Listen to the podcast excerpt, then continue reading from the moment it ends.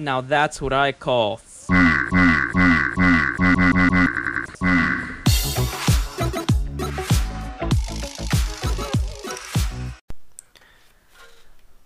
Hola y bienvenidos a este oficialmente el primer episodio de el blog de Cobo, también conocido como Cobo Habla. Se aceptan recomendaciones para el nombre. Cualquier recomendación es muy bienvenida. Y pues lo como lo prometido es deuda, voy a empezar a hablar de la película que les dije en mi bienvenida a este blog. Y esa película es El Hoyo. Y como esto lo estoy haciendo sin ningún tipo de guion ni nada, voy a revisar rápidamente la información técnica, si quieren llamarla así, de la película. Saber quién la dirigió, quién la produjo para informarnos un poco. Fue dirigida por Galder Gastelú Urrutia. Galder Gastelú Urrutia. Una disculpa si asesiné su nombre, pero ese es el director de esta película. Voy a asegurarme que sí sea un él, porque sí, sí es un él. Fue producida por Carlos Juárez, escrita por David de Sola y Pedro Rivero. La historia fue por David de Sola. La música fue por Aranzazú Calleja. La música la verdad está bastante bien, eso sí es una de las cosas que más me agradó. Y pues es una película que fue distribuida por Netflix y fue en la plataforma en la que yo la vi. Ahora, esta película... Voy a meterme en territorios de spoiler en algún punto, entonces... Cuando vaya a decir algo que sí sea un spoiler muy grande, voy a avisar, pero aténganse a que este... Esto que les voy a platicar es asumiendo que ya vieron la película. Si no la han visto, tal vez les diga como a partir de aquí, tal vez quisieran dejar de escuchar para que no les arruine la experiencia. Primero que nada voy a empezar a hablar de mi opinión sobre esa película en general. Antes de ya empezar a hablar en detalle de los aspectos más técnicos o la historia en sí. Yo con esa película me siento raro porque sí la disfruté, pero a la vez no siento que sea buena. De cierta manera siento que perdí mi tiempo por el simple hecho de que mucha gente estaba hablando maravillas de ella y yo no, no, vi, no vi el gran valor que la gente ve en esta película. Lo siento si hay alguien que se siente ofendido por lo que estoy diciendo de que esta película no es tan buena como dicen que es. Pero es que de verdad creo que no, no está tan, no está tan bien trata de dar un mensaje, sí, de que el capitalismo no es el mejor sistema, pero tampoco propone nada. Y yo tengo la creencia de que si te vas a quejar de algo deberías proponer algo en contra, deberías proponer algo para haberlo hecho mejor. En mi caso lo que yo hubiera propuesto para que esta película fuera mejor es que el final fuera menos ambiguo, no quiero hablar de detalles del final, pero ya lo explicaré porque siento que fue demasiado ambiguo.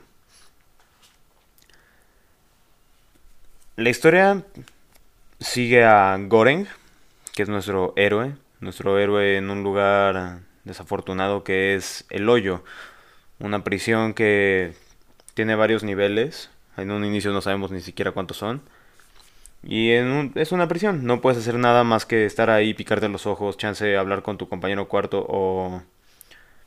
Vamos, si tu compañero de celda o cuarto, como le quieras decir, es este... Tu pareja, porque al parecer eh, había una pareja en esta película, pues puedes hacer ahí actos sexuales sin tener ningún tipo de reprimienda de alguna autoridad. Puedes este, matar a tu compañero cuarto también, puedes hacer lo que quieras en este lugar básicamente, no hay ningún tipo de restricción.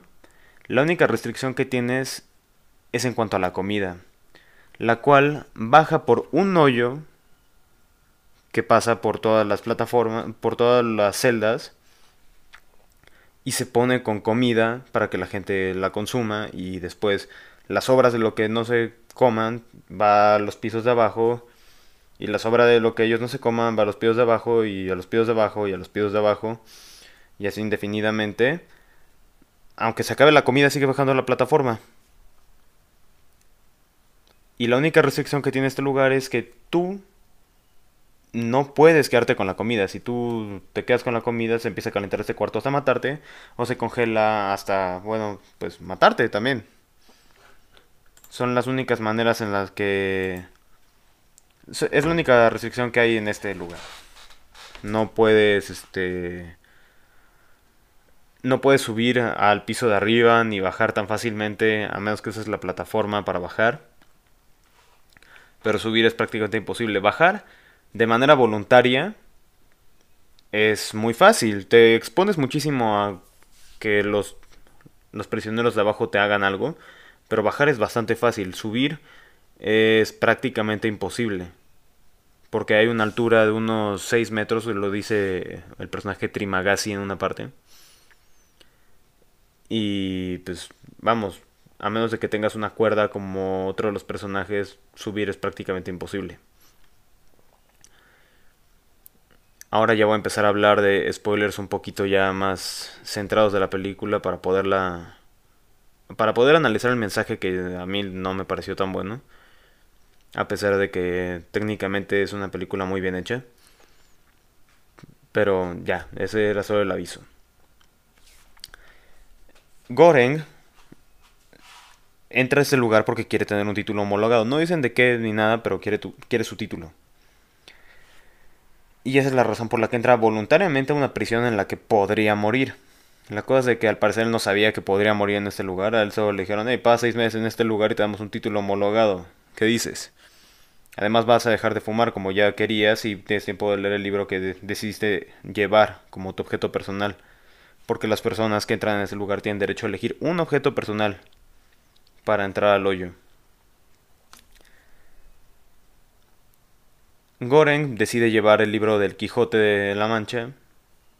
Y pues este libro de cierta manera se usa como una especie de metáfora o alegoría de Goren y el Quijote.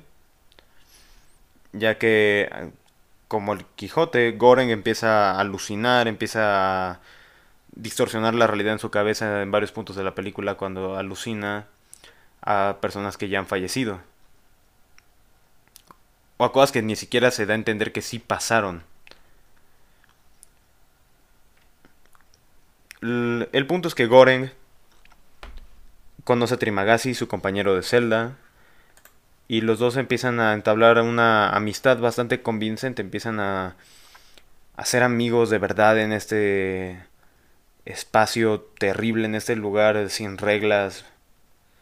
Empiezan a tener una muy buena amistad. Hasta que un día Trimagasi le dice que van a cambiar de nivel. Que la comida que les llegaba, las obras que todavía les llegaban a nivel 48, ya no les van a, puede que ya no les lleguen y que no le tenga rencor.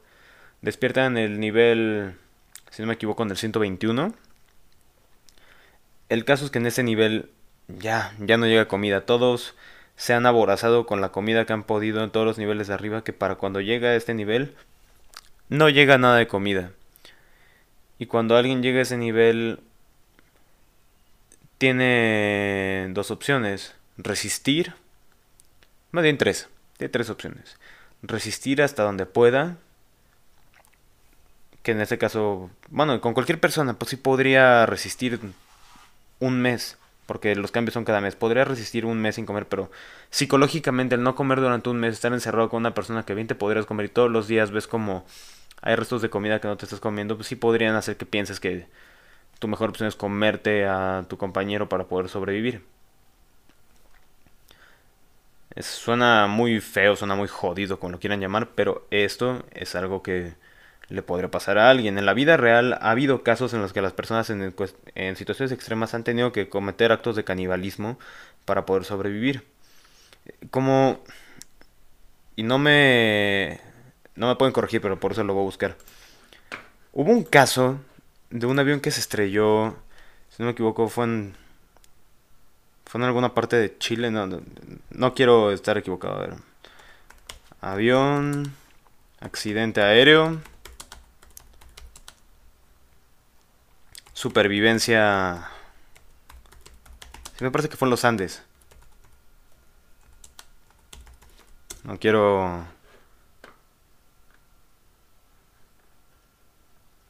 Aquí está. Tragedia de milagro en los Andes. Ocurrió la cordillera de los Andes, 1972. 1972, cuando el avión de la Fuerza Aérea Uruguaya, que transportaba el equipo de rugby Old Christians Club a Chile, se estrelló. Aquí, en este, en este accidente, sí llegó a haber canibalismo para poder subsistir. Y pues, vamos, es algo que pasa en la vida real, no es algo que no es algo exclusivo de las películas. Eso está bien representado, que situaciones extremas hacen a la gente de hacer cosas muy jodidas que normalmente jamás se les ocurriría hacer. Simplemente no se no se le ocurriría a alguien comerse a otra persona. E, en nuestra sociedad al menos hay sociedades en las que comunidades más bien hay comunidades en las que el canibalismo está bien visto todavía. Son comunidades muy segregadas del resto del mundo, pero existen y o sea, ellos lo ven bien. Es algo que las personas han llegado a hacer, no es algo imposible. Te lo presentan como algo muy terrible en la película del hoyo, este acto de canibalismo que quiere cometer Trimagasi con Goreng, en el que le quiere cortar pedazos de carne para poder comer sin matarlo. Entonces, eh, lo que sucede con esto, lo que sucede entonces, es que en un punto previo a la película, Goren salva a una mujer que está a punto de ser violada y o, y o asesinada. No la salva, más bien demuestra que se preocupa por ella. Porque ella es más que capaz de defenderse sola, ya que todos los compañeros de celda que tienen los mata con la esperanza de que el siguiente compañero con el que la reúnan sea su hijo. Cosa que después nos enteramos que es imposible que haya un niño en, en el hoyo porque solo pueden entrar mayores de 16 años. Entonces se da a entender que esta mujer debe estar alucinando y está, está matando gente, solo porque sí. Esta mujer salva a Goren de Trimagasi, el cual ya estaba empezando a mutilarlo y Goren en un acto de venganza y desesperación asesina a Trimagasi con el mismo cuchillo que él llevaba como su objeto personal. Y después de eso, esta mujer cuida las heridas de Goren antes de que vuelvan a reposicionarlo. ahí puede que me haya equivocado, ahí puede que haya yo llenado los detalles que no están mostrando en la película, pero yo entendí que ella lo ayudó un poco. Además de salvarle la vida, claro está. Goren tiene una especie de alucinación, o no, esa parte es un poco ambigua, en la que tiene relaciones con esta mujer en, en, eh, en la celda en la que había llegado después. En la celda en la que estaba cuando ella lo salvó, quiero decir.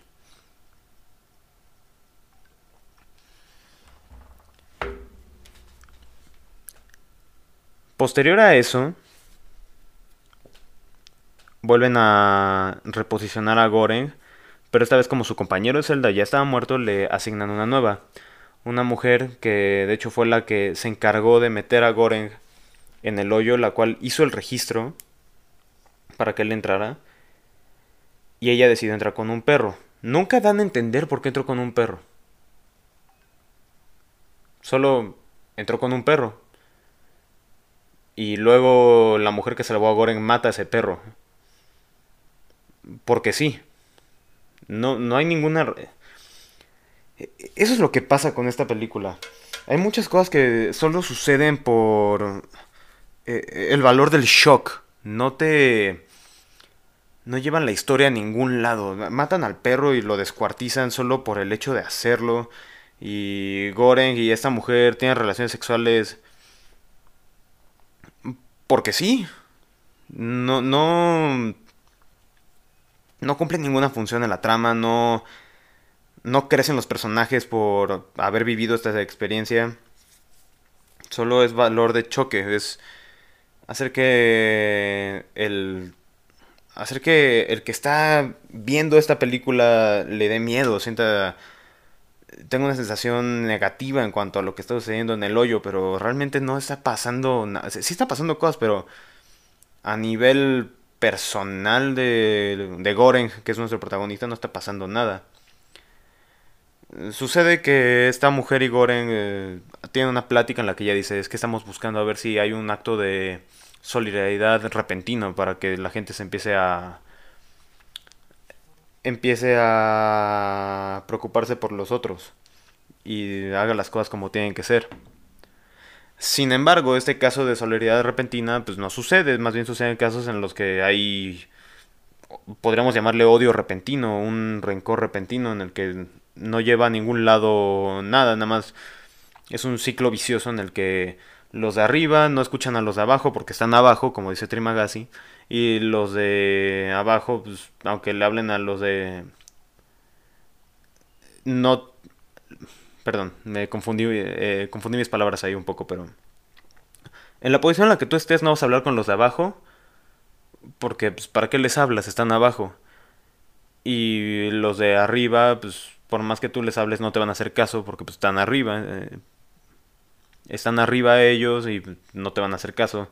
Entonces este ciclo vicioso en el que cada quien está en su propio nivel, ve a los de abajo como una basura y ve a los de arriba como gente que no se va a preocupar por nadie que no esté a su mismo nivel.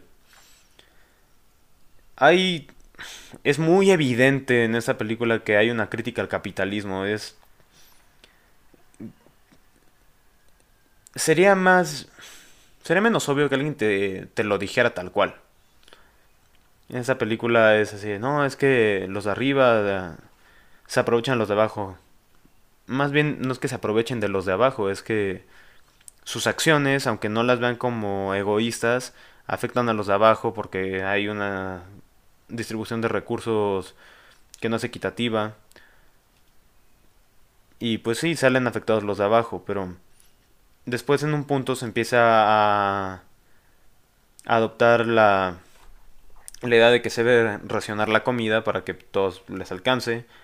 Cosa que Trimagasi en un inicio dice que él lo vea como comunista y que por eso no lo haría, que el comunismo está mal.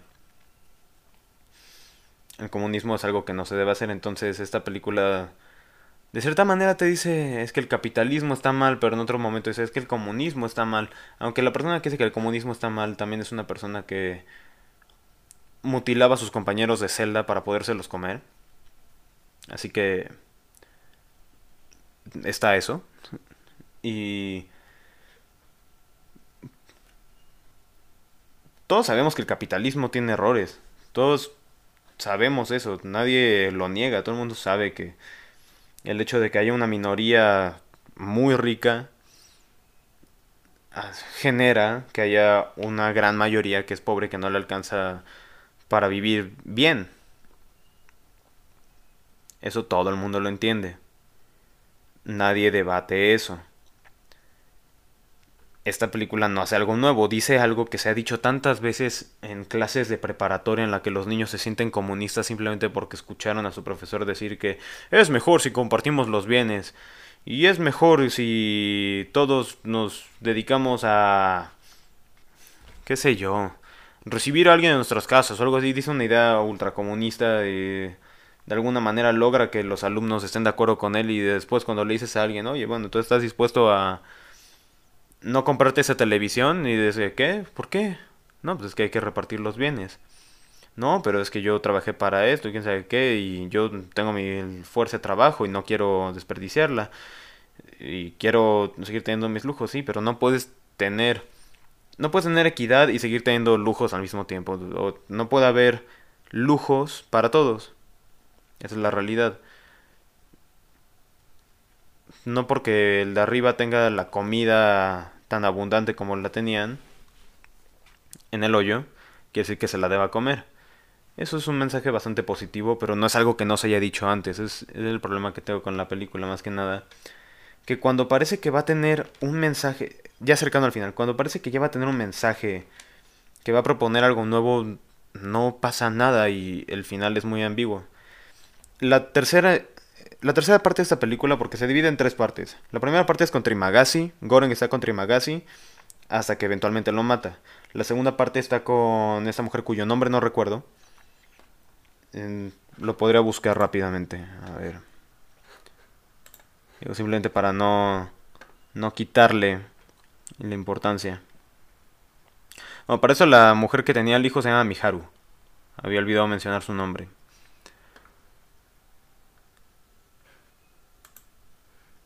Eh, era Imogiri. Una disculpa por haberme tardado tanto con eso.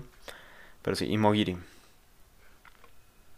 Bueno, Imogiri y Goren pasan un tiempo juntos, un mes, hasta que eventualmente son reposicionados en otro nivel que, si mal no recuerdo, era 250, una cosa, era ya un nivel bajísimo, era algo terrible, que supuestamente solo había 200 niveles y esta mujer al despertarse y ver que estaba abajo de la cantidad de niveles que ella creía y todavía había más niveles abajo, prefirió suicidarse y dejarle comida a Goreng, según él, porque esto ya es alucinación de Goreng.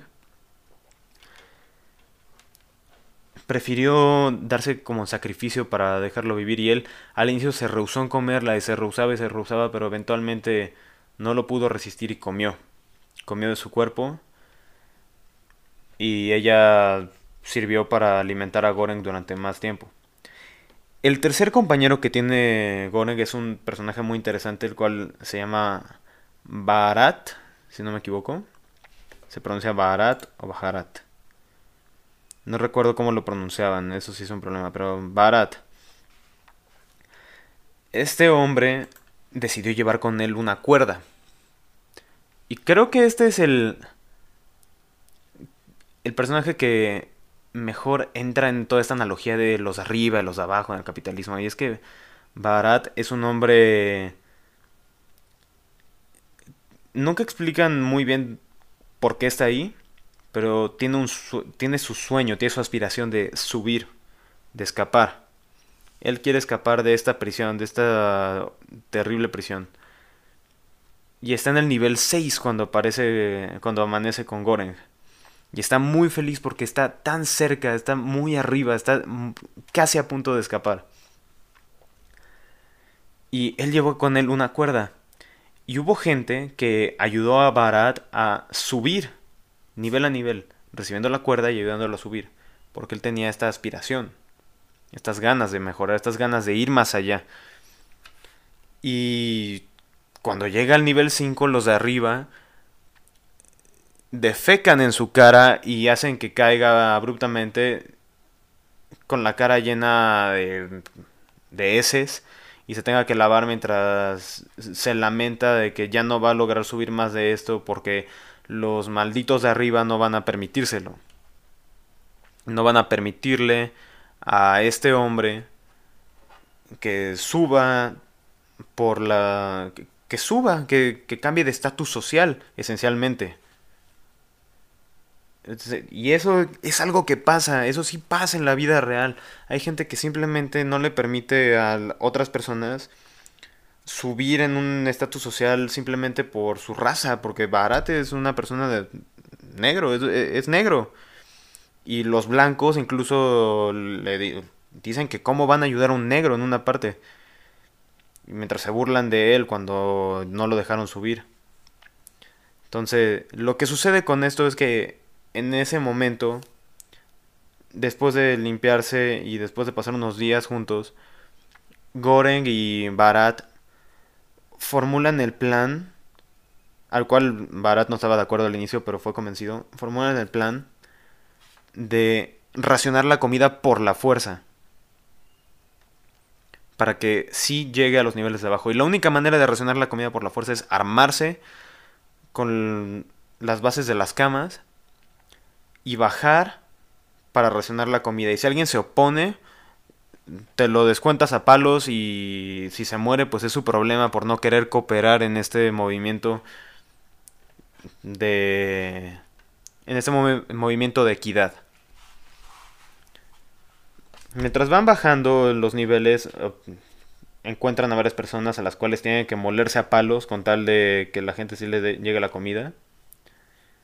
Al inicio no le repartían a nadie, a partir, a partir del nivel 50 empiezan a repartir porque los que comen en los de los primeros 50 niveles sí comen, los demás ya es, es raro que coman, si no es que imposible.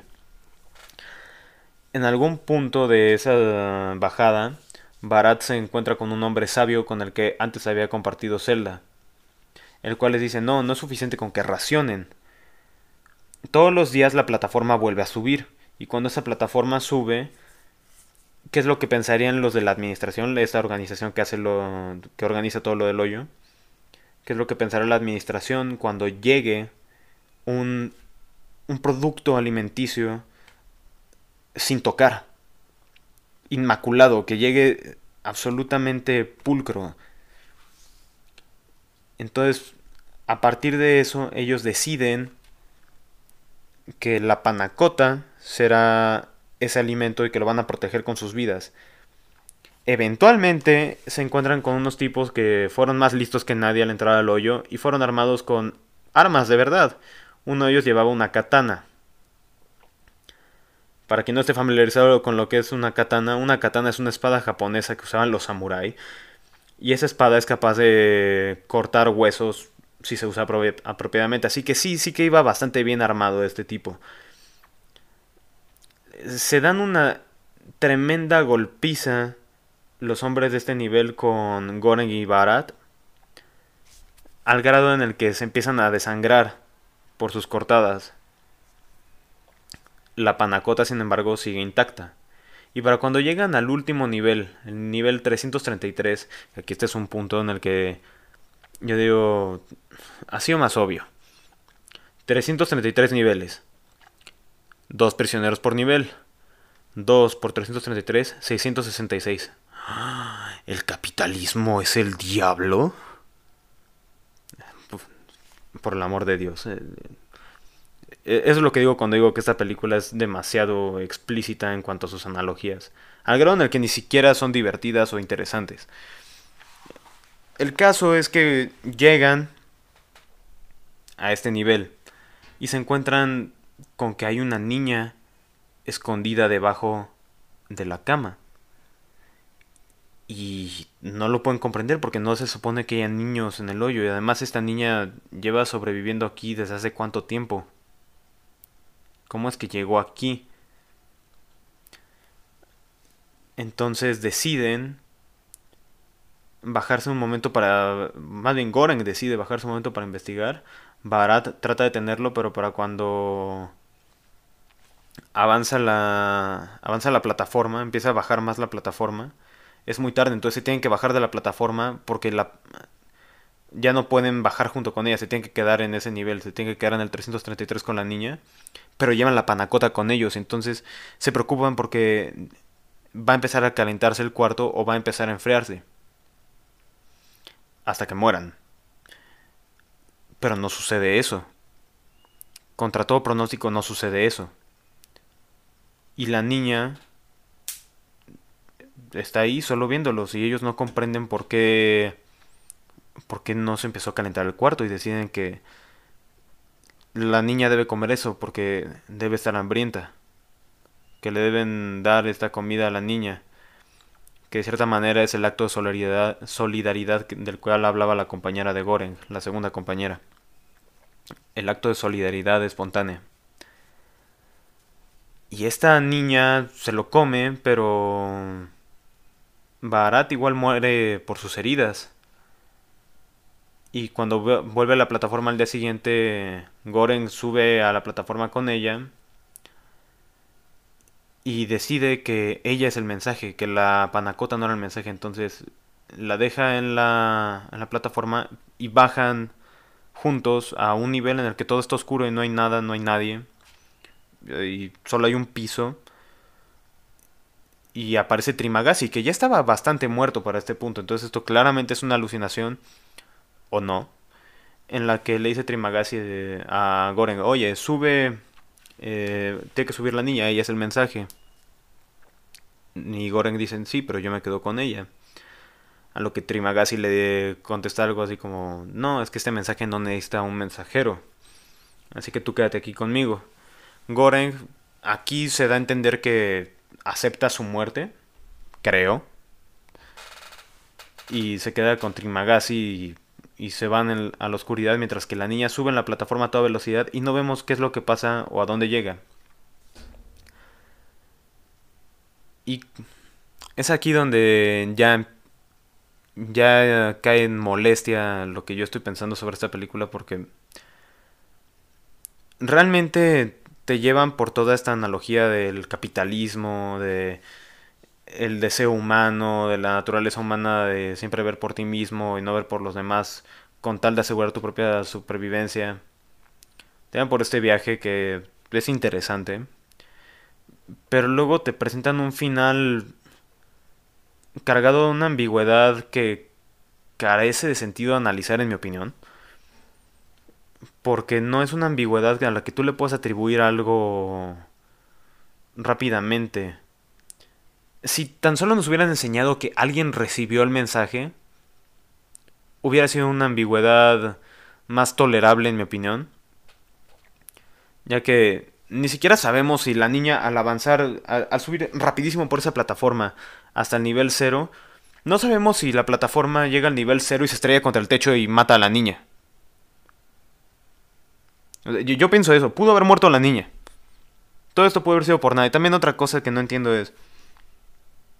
¿Qué hacía la niña ahí? Se supone que no puede haber nadie de menor nadie menor de 16 años en la en el hoyo. Se supone que no puede. está en contra de la supuesta ley de este supuesto país que supuestamente es España. Nunca dicen bien si sí es España o al menos no lo recuerdo así, pero es una producción española, habla en español de España y que está leyendo el Quijote, eh, ok, es España. Una España futurista, una distopia, una distopia, sí, sí, distopia o distopía, no me destruyan, por favor, déjenme, dice distopia o distopía. Distopía. Ok, destruyanme si quieren, sí, dice distopía. Es una España futurista distópica en la que de alguna manera entrar al hoyo, en la que de alguna manera ir a la cárcel, tener una sentencia de muerte y ganarte un premio en un show, por así decirlo, bueno, un show que nadie está viendo, como en un juego, si lo quieren ver así, es equiparable. No sé, no puedo ver un mundo en el que hay una premisa tan extraña, pero en la que no te explican nada, que dejan todo al vacío y no hay como un fundamento del por qué está sucediendo, que precisamente que precisamente está tan mal con la sociedad que Goren tiene que entrar a esto para ganarse un título homologado. Que está tan mal con la sociedad para que ese sea esa es una salida razonable. Es lo que no, no llego a entender. Tal vez es porque soy muy criticón de esas cosas. Ya lo había mencionado en mi bienvenida, lo siento. No entiendo cuál es el punto de que vayan hasta abajo solo para morir. No, no, entiendo el punto, pero puedo aceptarlo. Eso sí lo puedo aceptar. Lo que no puedo empezar a aceptar también es es ese ese quebrantamiento de las reglas que ya había puesto la película. Esta serie de reglas que están muy marcadas. Estas reglas de no puedes quedarte con la comida, no puede haber niños en, en el hoyo. Además, dame esta es la cosa. Barat dice que tenía un compañero de...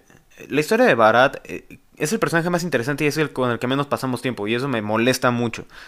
Barat está subiendo con una cuerda. En algún punto está con este hombre que es muy sabio y comparte celda con él. Barat cambió de cambió de compañero y ahora está con Goreng. Así que aquí va esto. El compañero sabio de Barat pasó cierto tiempo con él, Eso lo podemos comprender. Pero Barat subió por el hoyo. Su compañero seguía siendo ese hombre sabio. Ninguno de los dos está muerto. ¿Qué es lo que tuvo que pasar para que Barat despertara con Goreng? Hasta donde yo sé, por más gente que muera en el hoyo, no es posible que te cambien de compañero a menos de que tu compañero muera. ¿Cómo es que él cambió de compañero? A menos de que haya sido un compañero con el que estuvo después de haber subido. Esa es la única manera, pero no lo dicen de manera explícita de que, ah, me lo encontré mientras subía y me quedé con él un tiempo. Es un hoyo en la trama ligero, no es un hoyo en la trama muy grande. Eso ya es yo poniéndome muy específico. Mi punto siendo es que la historia de la película y el concepto no es tan mal, pero son molestos en varios puntos. Son, son molestos en el sentido de que tratan de decirle al, televidente. Bueno, sí es televidente porque es Netflix, de cierta manera. Pero tratan de decirle al espectador. No pienses en los detalles, tú solo ve la película. Y lo siento, es un mundo con muchos detalles. No puedo evitar tratarme de fijar más en los detalles. No puedo evitar tratar de pensar, eh, ¿qué, tuvo que haber pasado para que rompieran las reglas de la nada? ¿Por qué se rompieron las reglas de esta película? así porque sí. Y la administración sí quería que eso pasara, no quería que eso pasara. que ¿Alguien vio a la niña? ¿O solo escucharon un golpe muy fuerte y vieron restos de sangre en el techo y fue de, ah, pasó otra vez? Porque también te hacen entender que Goren es el primero que intentó esto, pero ¿qué no tendría lógica que si alguien amanece en el último posible nivel, ve hacia abajo, ve un hoyo, dijera, no va a llegar comida de ninguna manera, me la juego, voy a bajar en la plataforma y subir a toda velocidad? ¿Qué es lo peor que puede pasar? Ya es una sentencia de muerte estar aquí. Alguien tuvo que haberlo hecho antes que Goren. Alguien tuvo que haber visto... Es más, alguien en algún punto tuvo que haber visto el nivel 1, en el nivel 1 ver cómo alguien se estrellaba contra el techo en el nivel 0. E, incluso en la primera parte de la película había un personaje que... Y eso es algo que me molesta mucho en cualquier eh, medio audiovisual. Cuando muestras algo que se ve tan interesante que quieres saber más de él y luego no lo haces, se siente como un insulto se siente como un insulto a, a tu atención. Porque hay un personaje que se le queda viendo a Goreng desde el piso de arriba cuando está todavía con Trimagasi en el primer nivel. Hay un personaje que se le queda viendo y es un tiene una de esas caras, no sé cómo decirlo. Hay hay gente o personajes que tienen caras que cuentan una historia. Este hombre su cara contaba una historia. Y no supimos cuál era esa historia porque nunca habló. Y eso a mí, a mí me molesta. No sé, a ustedes. A mí me molesta cuando me muestran a un personaje que se ve interesante simplemente por cómo se presenta el personaje. Y luego no hace nada con él. No llega a ningún lado. Eso se me hace molesto porque se siente como un insulto a tu atención, se siente como un insulto de que, ah, te fijaste mucho en un detalle que no vale la pena. Tal vez esto, toda esta reseña que le estoy dando, tal vez eso es centrarme mucho en un tema que no vale la pena. Ahora ya. Eso fue hablar de la trama y mis problemas con la trama. Ya entendieron que mi problema no es la trama en sí, es el hecho de que los mensajes que quiere decir eh, se han dicho mejor en muchas otras maneras, eso no es un problema como tal, pero es un problema para mí como espectador. Que sean mensajes superficiales y que se hayan dicho tantas veces y por tantas personas. es más, incluso en salones escolares. No necesitas hacer una película o libro de esto para hablar de... porque el capitalismo es una mierda. Pero ya, esa es, esa es mi opinión sobre la historia, mi opinión sobre cómo está ejecutada y cómo de pronto no tiene tanto sentido. Y ya ahora hablando de la manera en la que está grabada y la manera en la que está editada esta película. Había escuchado cosas muy interesantes de esta película. Había escuchado gente decir que tenía un diseño de iluminación fantástico, o cuando menos muy notable y... Sin duda es un diseño de iluminación distinto, pero llegar al grado de decir que es un diseño de iluminación revolucionario, impresionante, o que el artista que hizo esto fue eh, muy grande haciendo sus obras y todo, y que, por, que porque él tiene obras muy... Él o ella, la verdad no sé quién sea, eh, ahorita podría buscarlo, pero... Que esa persona hizo obras muy impresionantes de iluminación. Entonces, por lo tanto, la iluminación de esta película debe ser muy buena. Eh, simplemente no es cierto. Los juicios de ese estilo son una falacia. No recuerdo el nombre de la falacia, pero no porque alguien tenga un título o haya hecho algo bien antes, quiere decir que todo lo que haga es bueno. No quiere decir que esta película tenga una iluminación notable solo porque él haya hecho obras, él o ella haya hecho obras muy muy buenas en el pasado. Así que la iluminación no, no me pareció tan impresionante, es, es buena. No estoy diciendo que no. Simplemente no se me hizo algo impresionante o trascendente o... ¿Saben? Ni siquiera icónico. Justo eso, ni siquiera la iluminación sería la parte icónica de esta película. El concepto del hoyo y la plataforma, eso es icónico. La manera de iluminarlo... Mmm, va un poco de la mano, pero la iluminación no es lo icónico aquí. Esto no es un set de Star Wars, de las iluminaciones estas que eran como una especie de óvalos en la primera trilogía. Saben, saben de lo que hablo si han visto Star Wars. Eso es icónico. Esto no diría que sea icónico.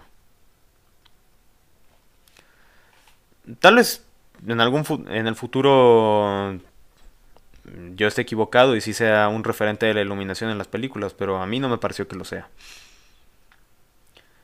Y ya para ir terminando esto, cuanto a ya aspectos vestuario, no sé mucho de vestuario si soy honesto, pero supongo que estaba bien.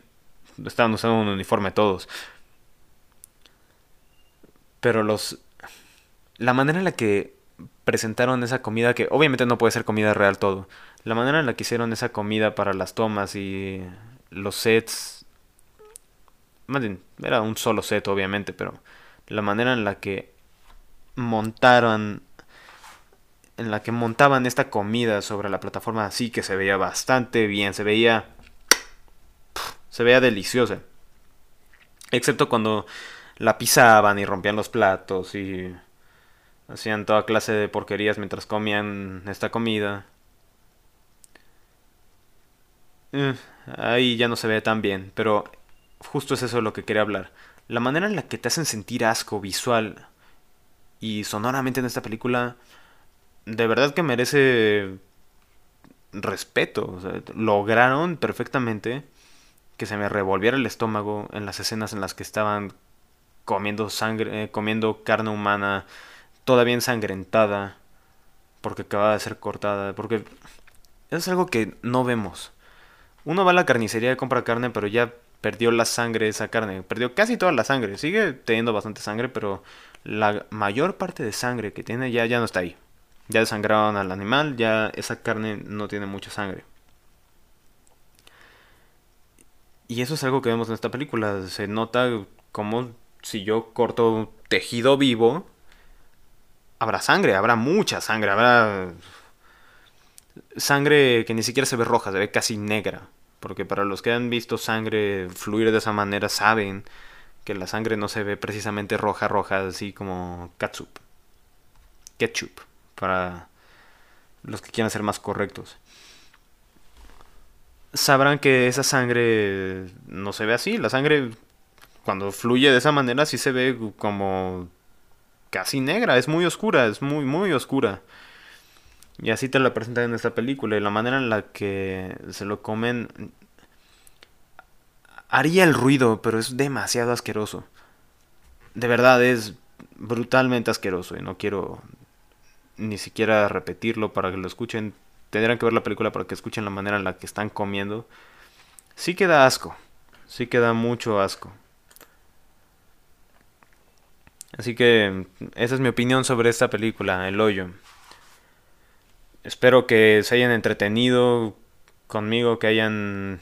Si hayan visto la película, si ya han visto la película y quieren escuchar la opinión de alguien más, escuchar otra perspectiva sobre ella, espero que se hayan entretenido escuchando la mía.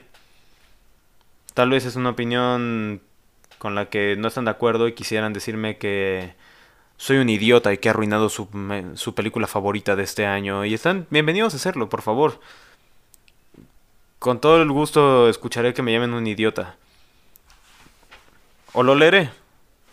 Porque la verdad, escuchar lleva más tiempo que leer. Y si están molestos de haber escuchado todo esto en 40 minutos y no haber obtenido realmente nada de ello, pues lo que digo es, ustedes decidieron continuar escuchando todo lo que tenía que decir esta película. Yo no lo senté a escuchar esto. Ustedes decidieron hacerlo. Y si están molestos con alguien, no están molestos conmigo. Están molestos con ustedes por haberse quedado aquí escuchando a alguien hablar durante 40 minutos o más sobre cómo no le agradó tanto una película muy popular en Netflix. Habiendo dicho todo eso, quisiera despedirme y desearles unos un bonito día, una bonita tarde, una bonita noche, no sé dónde me estén escuchando. En sus casas, en sus autos, en su baño, en sus cocinas, en sus sueños. No sé dónde me estén escuchando. Pero gracias. Gracias por venir a escucharme. Estoy muy feliz de que hayan estado aquí y hayan escuchado mis opiniones sobre esta película. Que me hayan escuchado incluso aprender mejorar como persona, porque durante varios momentos tuve que buscar cosas, autoeducarme en cosas que tal vez debería saber, sí, tal vez soy un inculto. Pero gracias a ponerme a analizar las cosas tuve que forzarme a mí mismo a aprender algo nuevo, así que no sé, tal vez logré lo mismo con ustedes, tal vez logré que alguna parte de su cabeza se iluminara y dijera, oh, tengo que buscar algo nuevo porque no entendí eso, o eso me recordó a tal cosa y lo busqué. Espero haber logrado eso en ustedes, si no es que los entretuve, tal vez los hice reír, no creo, pero es lo que hay. Los veré para el próximo episodio, que no sé cuándo pase, probablemente será una semana, tal vez sea antes, pero lo más probable es que sea una semana. Y el próximo episodio será tema libre. Les platicaré de mi vida, de lo que he hecho, cómo me siento, bastantes cosas. Por lo pronto, me despido y que tengan un lindo día, tarde o noche.